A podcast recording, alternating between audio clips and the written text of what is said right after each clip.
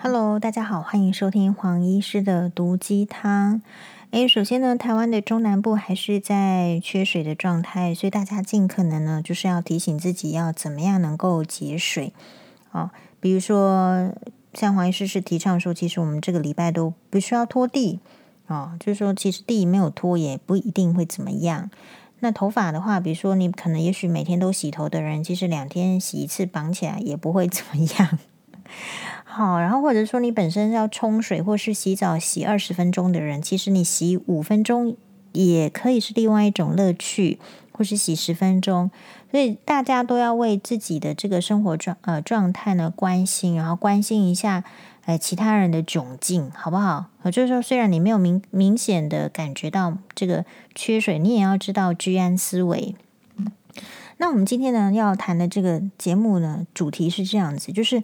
呃，有一位网友呢的这个提问，我觉得非常好，我一直都放在心中。这位网友呢，就是马奇朵小姐。马奇朵小姐曾经在黄医师的一次直播里面提到说：“请问黄医师，就是有一种说法，就是如果这个人还会愿意骗你的话，那表示他还是爱着你的。”那问我说，我是不是赞同这样的说法？那黄医师记得我那一天就是，其实就是秒否定啊，秒否定，因为我觉得就是这个要看你的这个爱情的定义，定义在哪里。如果你追求的是很短暂的爱情啊，非常少的，比如一天、两天、一个月、两个月这些都没有关系，非常短暂的爱情的话，那当然你可能不会否定。哦，因为在很短的时间里面，其实是不是真相，好像也不是太重要，因为时间不会拖得很久。但是，其实女生应该是会希望爱情是比较持久的、比较长久的。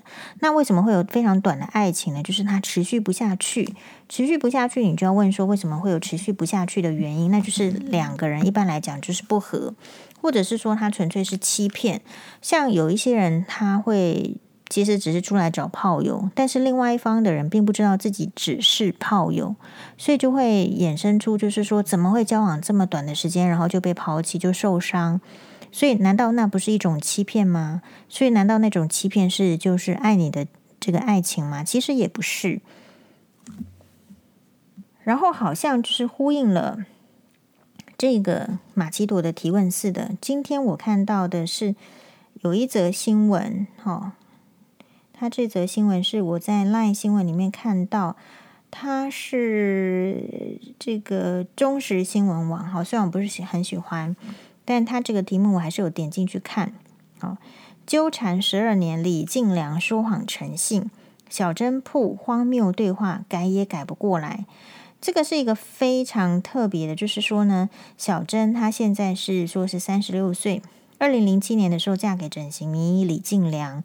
男方多次传出外遇的消息，但是小珍都选择原谅，一直到二零一九年，二两人才终于离婚。好，这个拖了十二年，应该很重大家有一些观众的心嘛，对不对？有些人就是不喜欢人家离婚，觉得你应该为了小孩要忍忍忍忍忍。那好消息是说，如今他们依然维持友好的关系，但是小珍就透露出说，诶，他某一次跟李静良去。搭飞机，然后非常的荒谬，以至于他很难忘怀，是怎么样呢？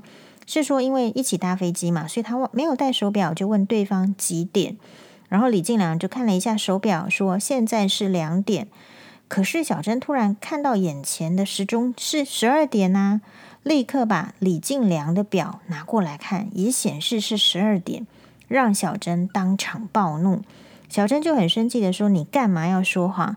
不料李静良竟理直气壮地回答说：“说谎就是要从小事上就开始练习，让他超级无奈。”好，那我觉得这边就呼应到这个马奇朵的提问。马奇朵的提问，我想是有一种说法是，如果他还愿意骗你，就表示他还在乎你，还爱你。